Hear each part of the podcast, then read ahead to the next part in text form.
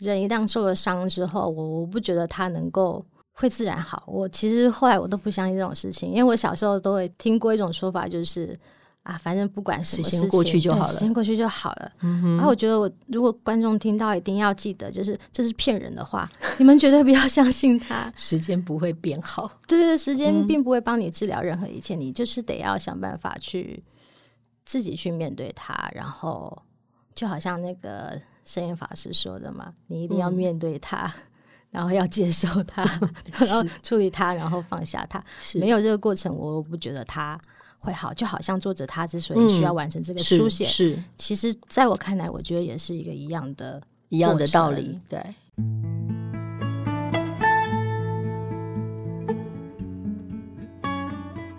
各位听众，大家好，我是淑清，欢迎收听《迷诚品》Podcast。今天读什么单元？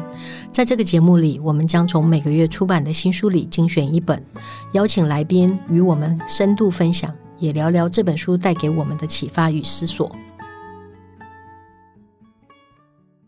在开始聊今天的书之前，我想先念几段作者的自序和大家分享。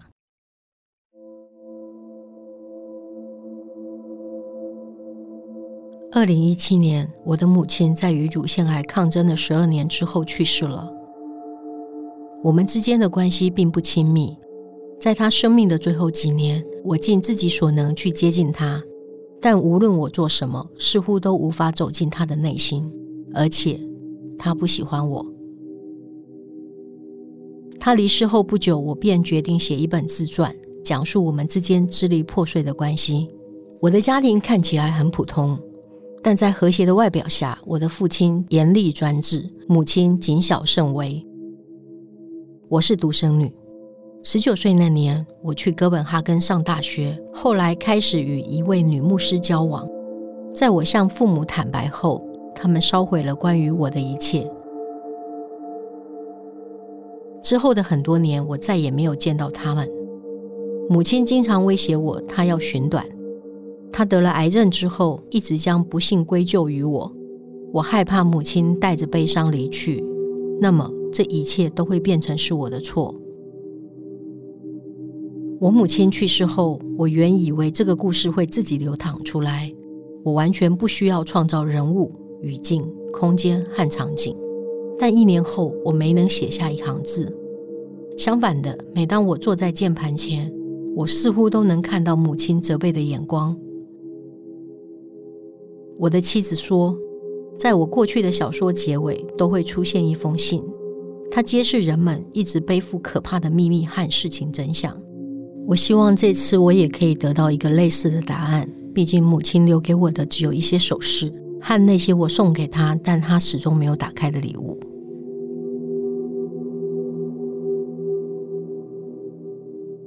今天来跟我们一起聊书的来宾是知名纪录片导演黄慧珍导演。慧珍导演的作品有关于外籍看护以及移工处境的《巴东病房》。乌江要回家，然后他自己也曾经透过短片《我和我的 T 妈妈》之后改编为电影版的日常对话，来重新重塑自己的家庭历史，理解自己的母亲，展开母女之间的和解与对话。慧珍导演好，嗯，主持人好，还有迷成品的听众朋友们好。近几年，关于母爱或者母亲对于孩子的影响的讨论越来越多。不管在文学、心理学，甚至是影视作品里面，我们都看到了各种不同角度切入的作品。那我们知道，二零一二年日本精神科医生冈田尊司写下的《母亲这种病》；二零一五年，马来西亚作家马尼尼维在台湾出版的《我不是生来当母亲的》。二零一七年，我们有另外一个作家李欣伦老师以我为契的这本书，都是在讨论孩子与母亲之间不可解、不可分的一种奇妙的纠缠。然后，尤其是母亲和女儿之间，总是多了一点女人和女人之间微妙的竞争或对立。因此，也有这么一说：身为女儿的人，等到自己也成为了母亲之后，才能够回头去体谅当年自己的那个母亲。我我想问导演说。呃，不知道导演怎么去看待这所谓的母女关系？我其实很认同刚刚主持人说的最后一句，就是要等到自己也成为母亲之后才，因为至少我自己是这样的，我是真的在我自己成为母亲之后，嗯、我觉得我才找到一种方法来理解我与母亲之间，或者说理解母亲这样一个角色。因为在我很晚才生小孩，就是要成为高龄产妇的前一年 才才生，是，所以在我三十多年的人生里头，一直都是站在女儿的角度在理解我生命中所发生的一切。我用女儿的角度在理解母亲，那我显然会有一些盲点啦，因为我觉得这个也很，其实多数人都是这样嘛，都是站在自己的世界嘛，站在我的角度在看他人。但你这样子就很难去，也站在对方的角度来看，来理解对方其实在经历什么。就好像我们今天聊这本书里头，你知道，我我我在读的时候，我都一直觉得这个家庭里头每个人其实都是辛苦的，嗯，每个人都有他的难处，嗯，但他们都选择不去讨论，不去谈，嗯。然后我我其实以前都会一直误以为。呃，所谓的欧美世界的国家，他们这些人好像都对情感是比较开放的，放的勇于去讲出来，嗯、勇于表达的。是我是一直真的到比较晚近这几年有真是真的认识欧洲的朋友，你才知道说，哎，原来这都是一个误解。嗯，然后我觉得母女关系这个东西为什么那么难？是因为自己当了妈妈之后，就开始会去读一些书嘛，是去理解到底。生小孩是怎么回事？当妈妈是怎么回事？然后这个东西其实是很，我觉得是很科学。就是每个孩子刚生下来的时候，都会误以为妈妈就是他自己，他没有办法分辨妈妈跟自己是不同的。嗯，他要到了一个阶段之后，他才会知道哦，原来妈妈并不是我，就是我不是看到妈妈存在我才存在。嗯，啊，我觉得如果从我有时候看，都会觉得从科学的角度来理解所谓的母女就是亲子关系，其实。我觉得很有趣，而且我自己觉得有受益啦。是，所以我常常都会觉得说，哎，这种母女关系这么纠结，这么难解是，因为有很长一段时间你会觉得我们就是一体的。嗯，那当你觉得，或是你有一点点怀疑，你的母亲可能不是那么爱你的时候，嗯，嗯，会那么难受，就是因为你觉得不应该发生这种事情，不可能发生这种事情，我们不是一体的嘛？对，怎么会有可能不爱我呢？对，对啊，啊，我觉得。其实我教今天的这个对话访谈邀请的时候，我很纠结吗？不是纠结，我其实觉得很有共鸣，是因为我的片子日常对话在在去柏林之前曾经有过一篇访谈，文字访谈。嗯、那我在很早就讲过，说我自己的经验是在我拍完片子跟我妈妈进行这么长时间的拍摄对话之后，我最大的收获是，我觉得我可以接受不爱的可能。因为后来大家比较熟悉日常对话，或者是说看到比较多的报道，或者说观众看完之后回馈，其实都是在谈论爱这件事情。后来都比较少在谈论关于不爱的可能。嗯嗯。可是我如果有机会去跟观众在映后做对话，其实我常都会提到这件事，就是这件事情其实很难，因为每个人都希望自己被爱嘛。对，被爱。因为我们都。好像都是需要透过确认自己是被爱的，然后你会回过头来知道，或是肯定自己存在是有价值。对对对所以你你没有办法确认自己被爱的时候，好像就连带你自己存在的价值是没有办法被接受或是被否定的。嗯，对。但后来，我觉得这也是我自己当母亲之后才有的一些反省或学习吧，因为。当过去我是女儿的身份的时候，就会觉得对妈妈要爱我，否则我好像 存在没有什么价值。是。那当我自己也成为母亲之后，你又觉得那女儿也要爱我，不然我好像也没有 存在价值。是。然后你这样子一想下去，就觉得好可怕。是。对。那有一天妈妈不在了，女儿也长大了，要去成就她自己人生的时候，那我怎么办？对对对，那难道我就没有存在的价值了吗？是。所以就一直去想说。如果我们要确认被爱，只是为了确认自己存在有价值，那那我们是不是自己确认自己存在有价值之后，就可以不用一直要去追寻那个被爱的这个答案的？嗯，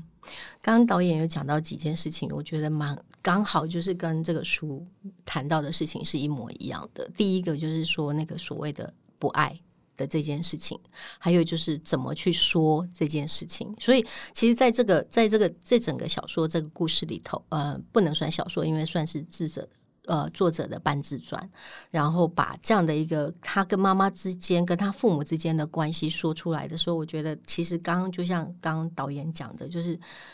真的是要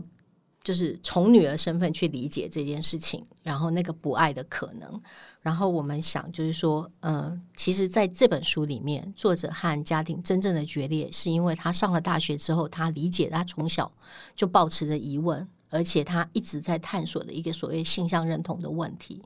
那终于他在一次返家的过程当中，他跟因为当时他已经跟女牧师交往，所以他就。回家的时候，跟父母亲、跟父亲出柜，因为他选择跟父亲出柜，是他不知道他母亲会有什么样子的反应。然后在整本我们在读这个有一种母爱不存在的过程当中，除了一路血迹斑斑，因为基本上就是从小就是刚刚提到的那个母女应该是一体的，你应该爱我如你自己的这件事情，所以这个一路呃从小他就自己觉得自己不受喜爱，那。另外还有一个很重要的背景是，一九九零年代，其实同性恋基本还像是一个禁语，一种不正确。那作者的自己的自我认同，却因此而变成他像是被社会放逐，被他的父母亲给抹灭。因为刚刚提到，就是说他父母在跟他谈过之后，把他关于他自己所有的东西都烧都烧掉了。然后他在书里面也用被删除的一年，或被删除之后的一个月。之类的这样的呃形容词来说他自己，那其实会让人家就是觉得，就是说这个作者就像刚导演所提到，这个成长的过程当中其实是很辛苦的。那本来我们大家都认为家庭应该是避风港，那可是这个避风港其实在作者本身的人生里面是失能的。那家长。您觉得家长或者是家庭对于一个成长成长中的孩子，应该要有什么样的责任？您刚刚提到，就是说他有可能是不爱的。那你觉得对孩子的爱这件事情，嗯，当女儿的时候，你觉得应该爱我如一体？然后接下来生了自己的孩子的时候，你会自己觉得这个所谓对孩子的爱是天生跟自然的吗？我我觉得这也是我现在还在学习的课题之一哦，因为我女儿现在才八岁，嗯，那我我从她还在肚子里头还没生出来的时候，我就已经一直在思考哇，到底我要怎么跟我的女儿相处，要怎么样当一个妈妈，当一个好妈妈这样子。那我觉得那好妈妈的压力。其来有自，你看我们这个社会对母亲的期待之高啊，嗯、就是我我我自己当母亲之后才，才才觉得说，这真是一个不合理的期待。嗯、过去你是是小孩是女儿的身份的时候，就觉得对啊，妈妈不就是要这样子嘛，就是牺牲奉献，嗯、为家里的人付出一切这样。嗯，当自己成为母亲，就觉得说这个期待很不合理，因为妈妈也就是一个普通人嘛，对，没有任何一个普通人会因为怀胎十月之后就突然。好像内建软体升级就变成一个无敌的女超人，就这件事情不应该是这样。嗯，所以到后来，我现在都在修正说，嗯，我不太期待自己要成为一个很好的妈妈，我希望自己是一个够好的妈妈就好了。然后我都会希望说，我跟我女儿的关系能不能是一种很平等的，嗯，然后是可以互相理解、尊重的，嗯的关系，因为。我觉得我在我跟我妈妈的关系之间，或者说拍完我自己的电影之后，一个很大的学习就是，我们要先认知到，这世界上没有一种关系是理所当然的，嗯、即便是亲子，嗯嗯、我们都不应该把它视为是理所当然。没有一个人天生就应该要爱你，无私的爱另外一个人，对对对，嗯、对你付出这样。然后我觉得这东西其实也很复杂，包括说。我我到现在都还不太敢去讲说爱这件事情，因为我觉得我没有办法去去诠释它，或者说这样子其实就是爱。我觉得我没有办法，因为他的样貌可能是有很多可能性的。嗯，每个人表达嗯对你关心的方法，真的都是很不一样的这样子。嗯，嗯，嗯，可是我都在想说，那我们如何透过去找到一种对的方法，跟对方表达说我其实是在意你的，嗯，然后我是关心你的，不管我们是以爱这个字来。命名他或是其他的，可是我觉得只要确定彼此有这样子一份心意在，在我觉得就够了。这样，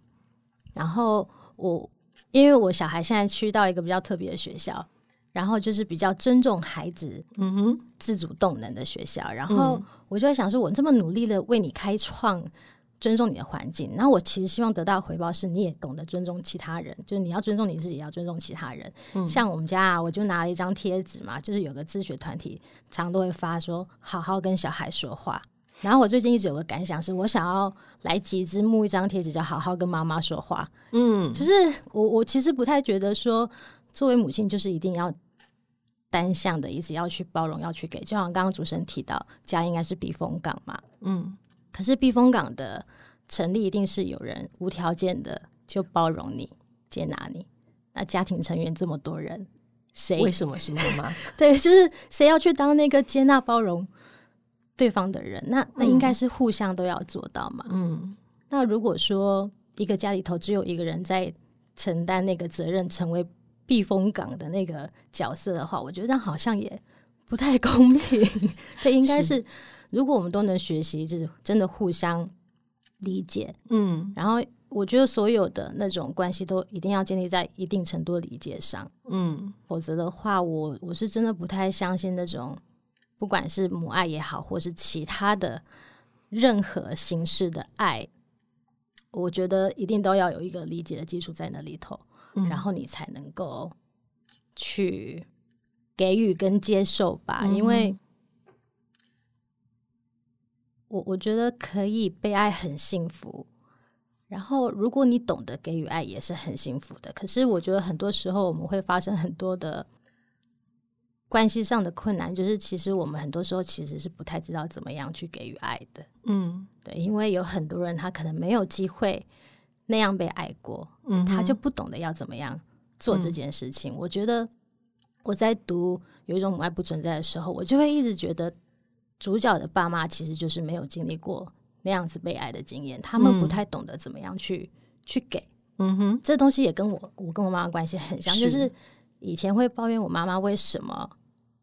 不会给爱，或者说她不会用你期待的方式给你爱。嗯，那我是到了很后来，因为拍片要做很多的访谈，对，访问，访问他我。我除了访问他，我也问了他身边的很多朋友，对，包括他的兄弟姐妹、嗯、他的家人。然后他，我妈妈跟朋友相处时间其实比跟我们小孩相处时间要长，所以他的朋友其实看到更多我不认识的母亲。这样，嗯，我我觉得我是因为透过了这些，真的是做功课，哎，然后我才能够理解。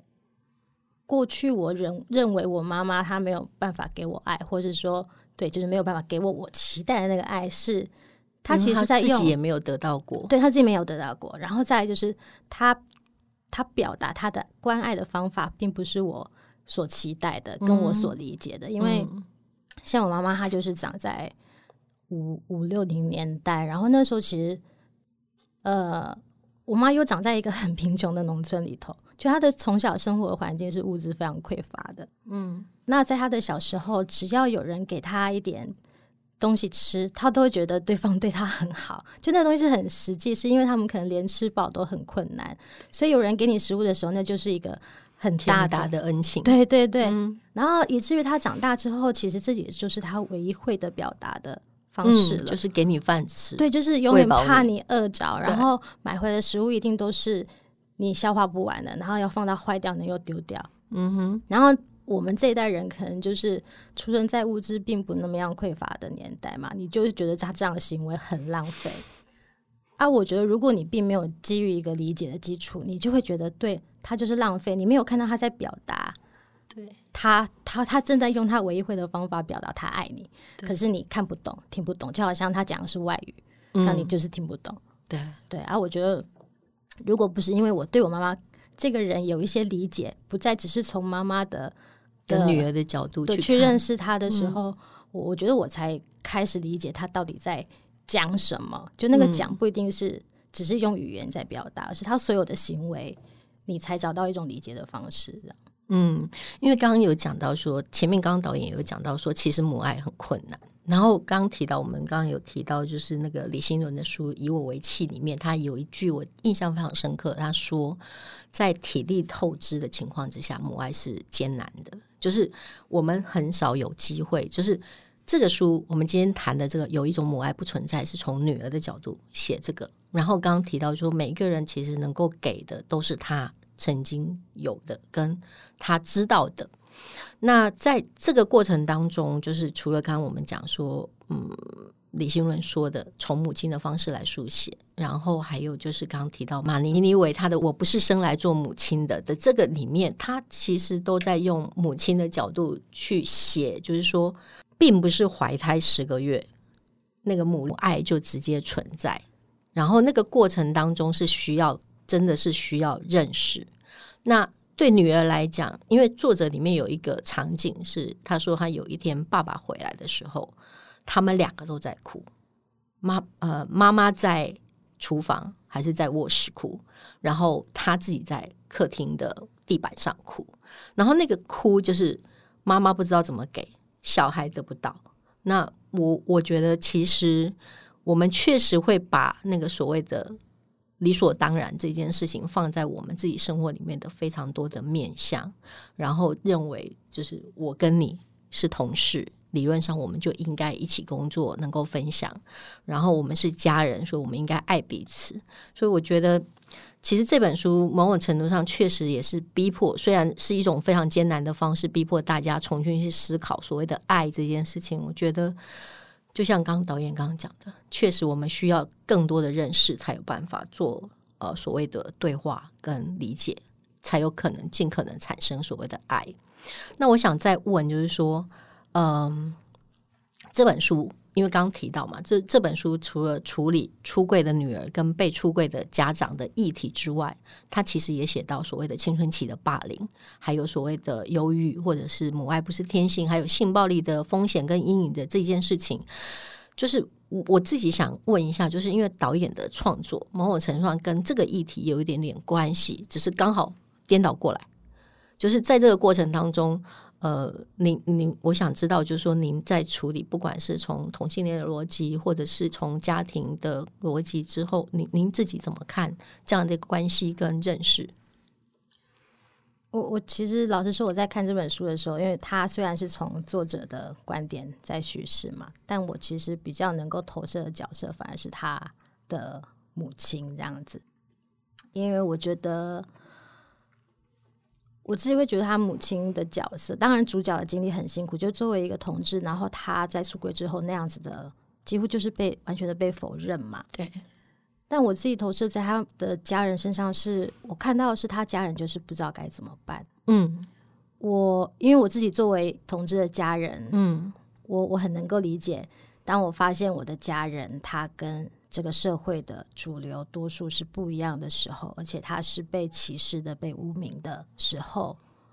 那个历程也是很难。就是你要能够完全的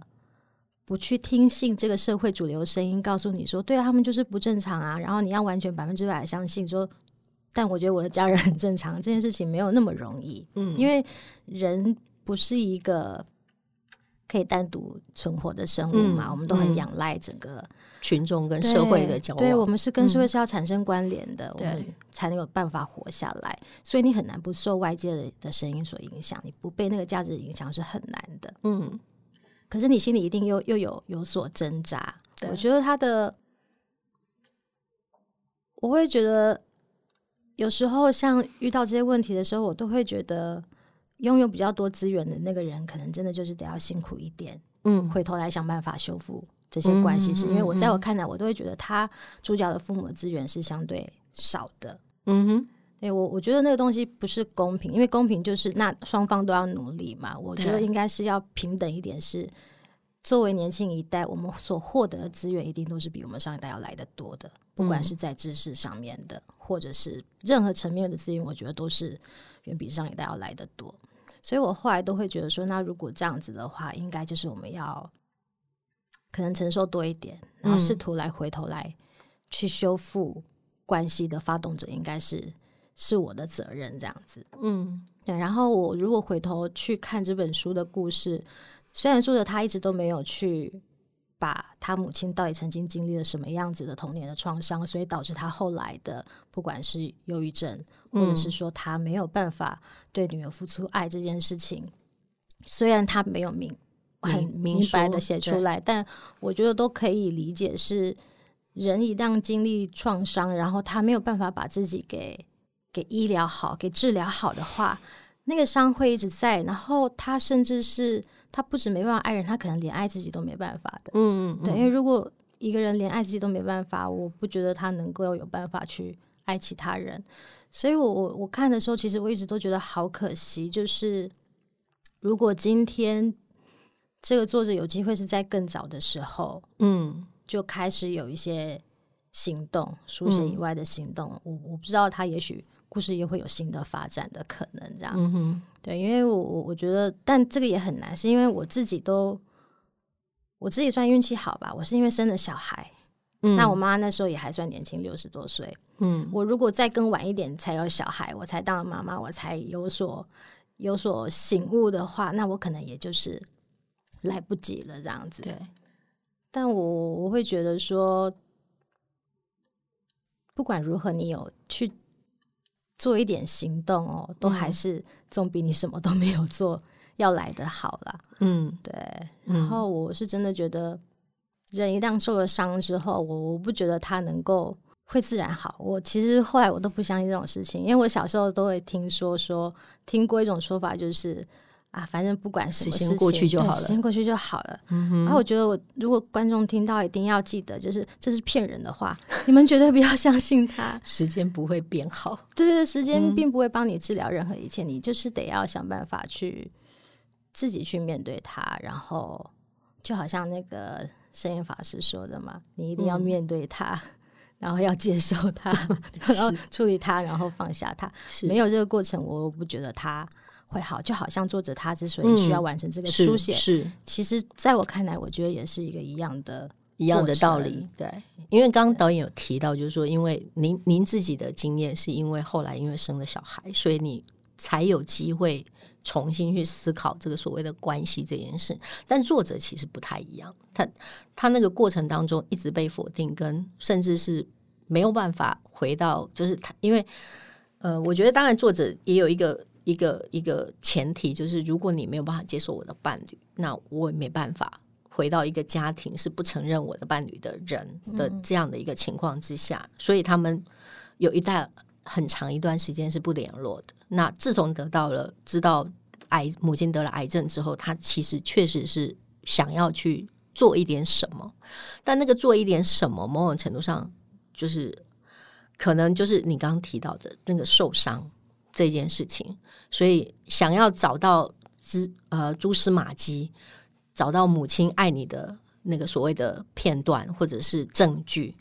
是让接下来自己可以活下来的一个方法。所以我觉得蛮有趣的，就是说大家都是用创作这件事情，就是他自己告诉呃，他里面有写到，就是说他曾经他自己许诺年轻的自己，等到母亲过世的时候，我一定要。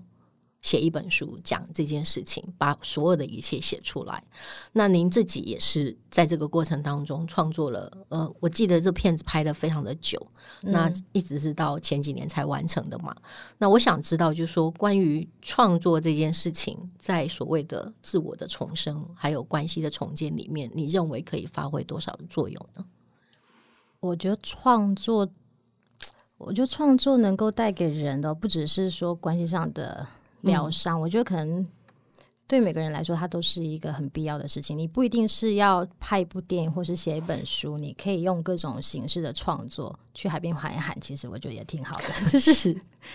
我我觉得那个只是大家所用的载体不同而已。嗯。然后那个创作的过程对我来说，其实就只是在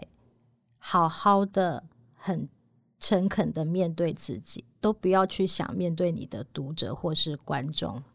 没有那个都不重要，对，重要的是你能够很真诚的面对自己嘛。因为我觉得我自己是这样理理解艺术啦，就是不管你创作作品是画作、是写诗、是拍电影，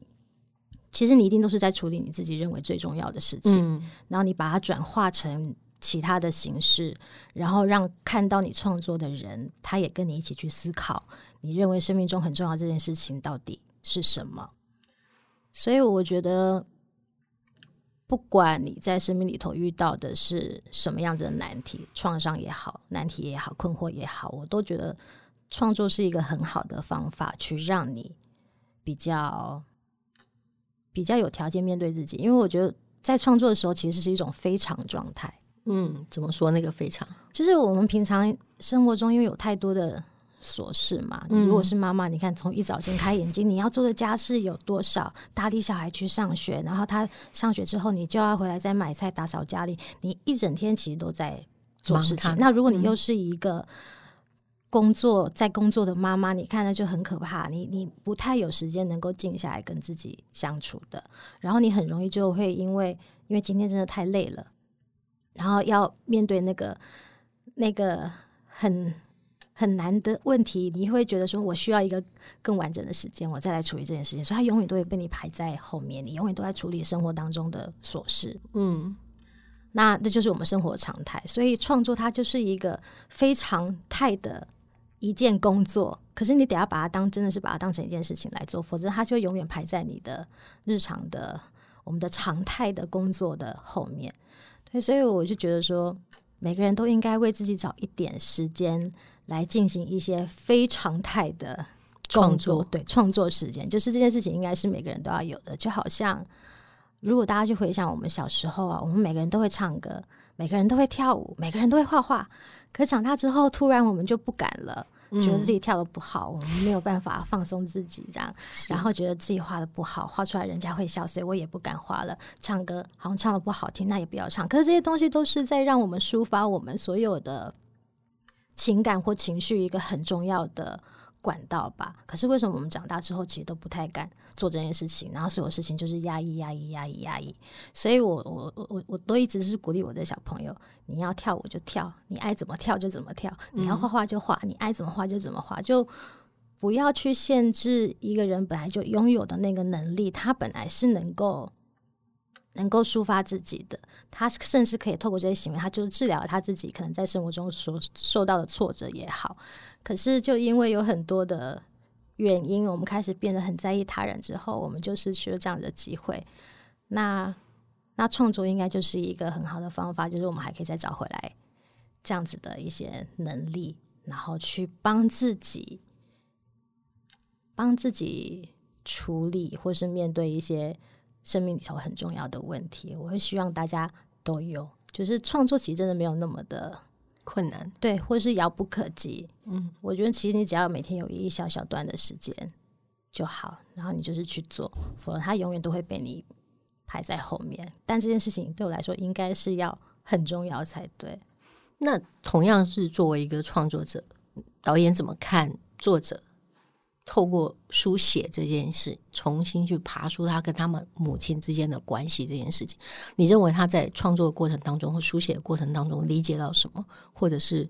呃爬出到什么样子的情感，或者是面面临到什么样的困难呢？我觉得，我觉得敢于去做这件事情，就面对自己的人，一定心灵都做都算是蛮强大的啦。那我觉得心灵强大是一件很运气很好的事情，因为如果你没有强大到足以去好好真诚的面对自己的话，我觉得后面很多东西都不会发生。那像我自己看作者在写这本书，我自己的理解比较像是，其实就是一个自救的过程。嗯，对我来说真的是，因为我可能也会用同样的的语言来描述我的创作，就是我就是在自救而已，我没有那么什么远大的。理想，我就是要成为导演，我要拍片。没有，我常常都说，当导演是一种被诅咒的 事情，是因为，呃，如果拍电影当导演，一定都是有话想讲，是这样。因为其实我片子拍完，我妈也去看了之后，然后后来没多久就发现她失智，然后她得失智症，然后但是很出奇的，是，所以我都觉得好像 一切都有天意安排那种感觉，就是我们现在。做完了这一切，然后我们可以好好的相处。那不管他接下来之后怎么样，起码我们的生命中有一段时间是不用再像以前那样那么疏离，不用不用是，对对对对对，像就是很亲近的陌生人的那种感觉。对，因为我常常都在想说，因为我身边好多朋友的家长就是也是都有失智症，那有些人可能就情况是会恶化的很快的。然后就想说，要是我当初没有做这个电影，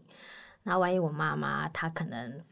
很快失智的状况变得很糟，我恐怕都是不会有机会再跟他做这样的对话。对，对啊，我就觉得哈、哦，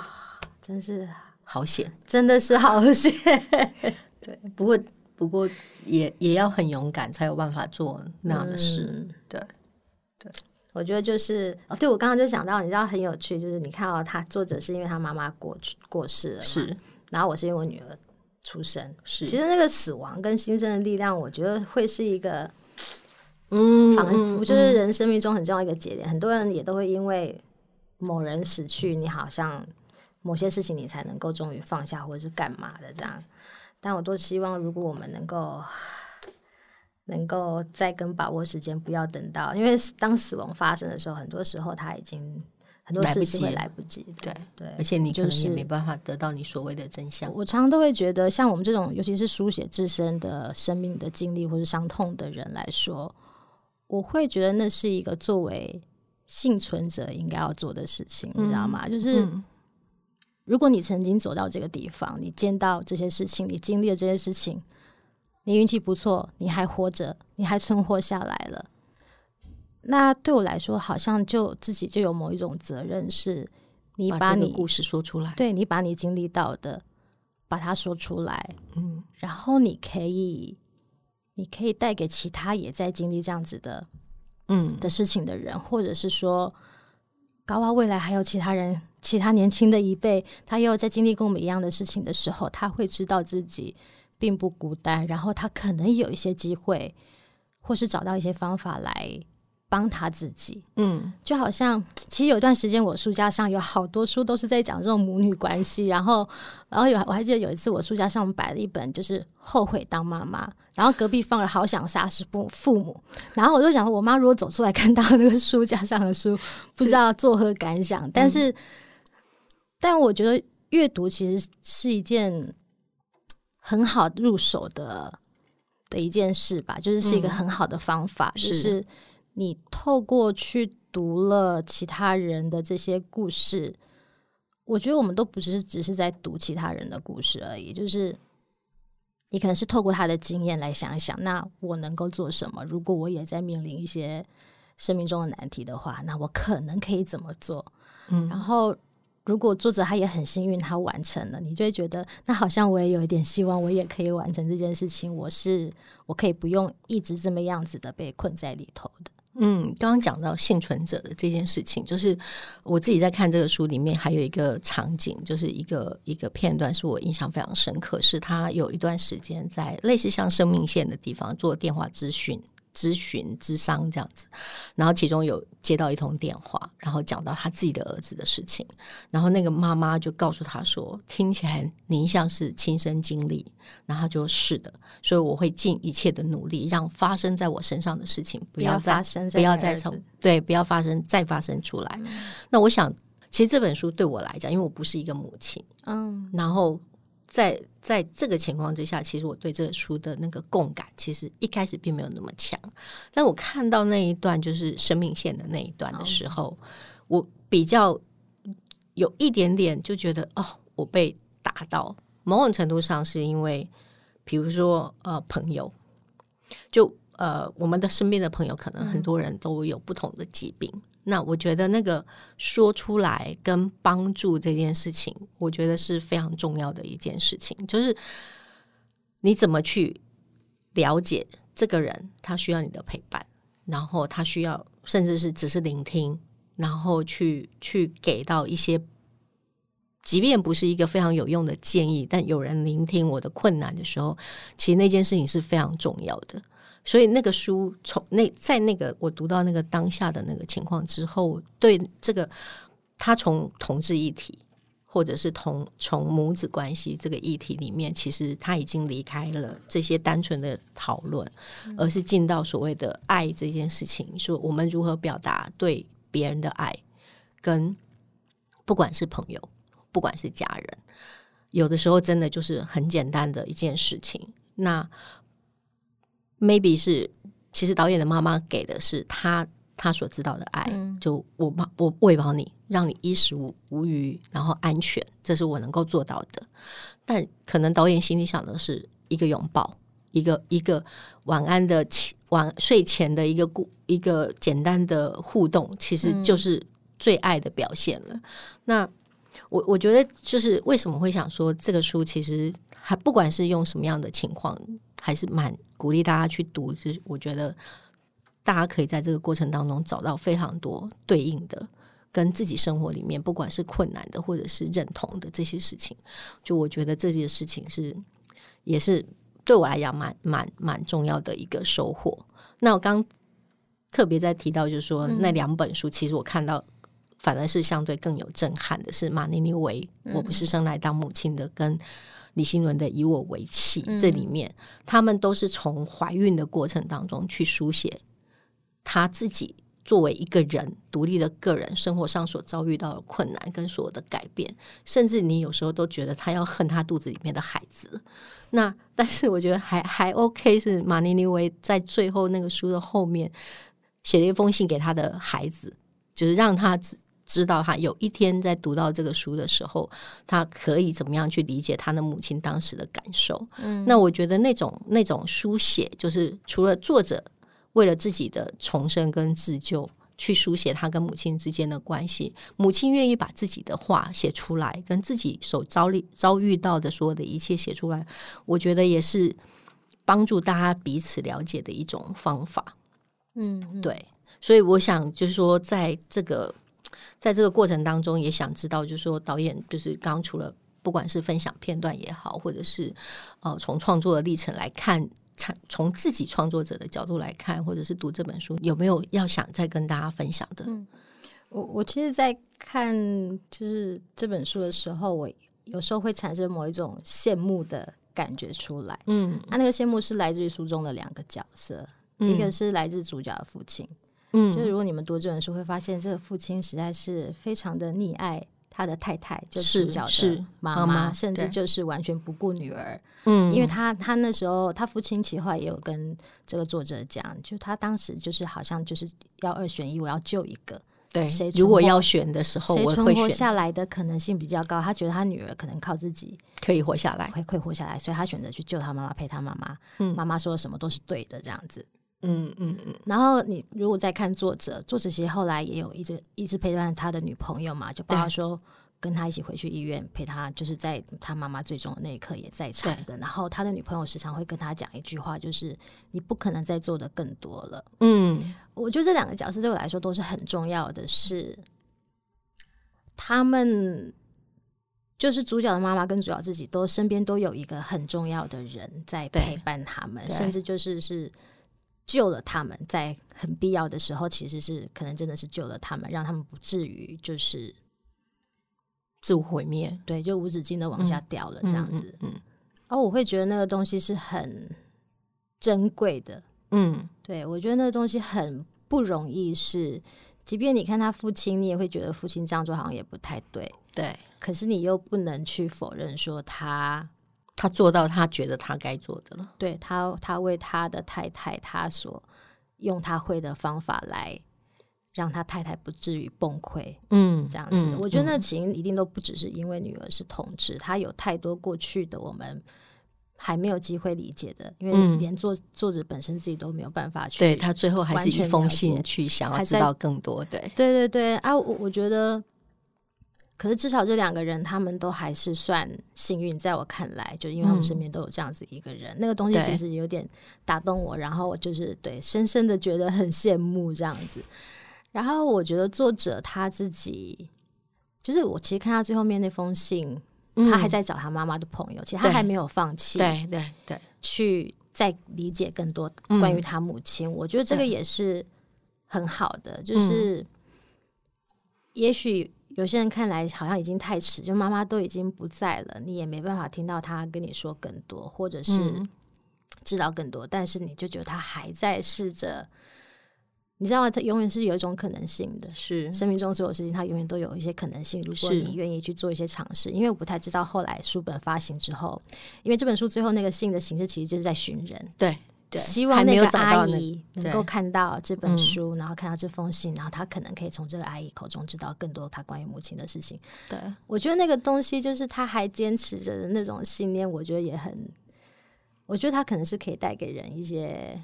启发吧。嗯，对，这是就是作者他自己的行动了。那我们看完书的读者，也许也可以为我们自己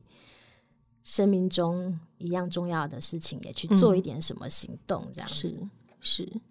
嗯，非常谢谢导演今天的那个分享。那就像作者自己在呃书里面写到，就是说，对于发生在我身上的一切，我深感震惊，同时也对自己能够活下来并写下这一切深表感激。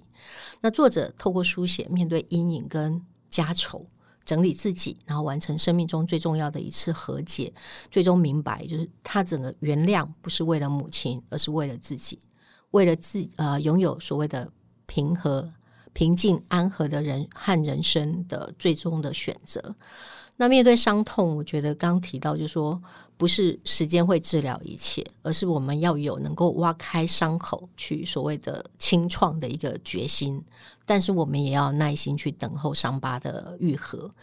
所以，呃，更重要的事情是，如果历经了这一切，我们还要对活着的自己感到感激。欢迎大家能够有机会到书店翻翻今天我们介绍的《有一种母爱不存在》。那如果大家对这样的主题还有更多的兴趣的话，也可以读读英国作家珍奈温特森的呃《柳橙不是唯一的水果》，或者是《寂寞之景》等经典的文学跟作品。那我们其实有更多的书目，然后也欢迎大家能够上名成品的网站去 Podcast 的节目表点阅。今天也谢谢大家的收听，那我们下次再见，拜拜，拜拜。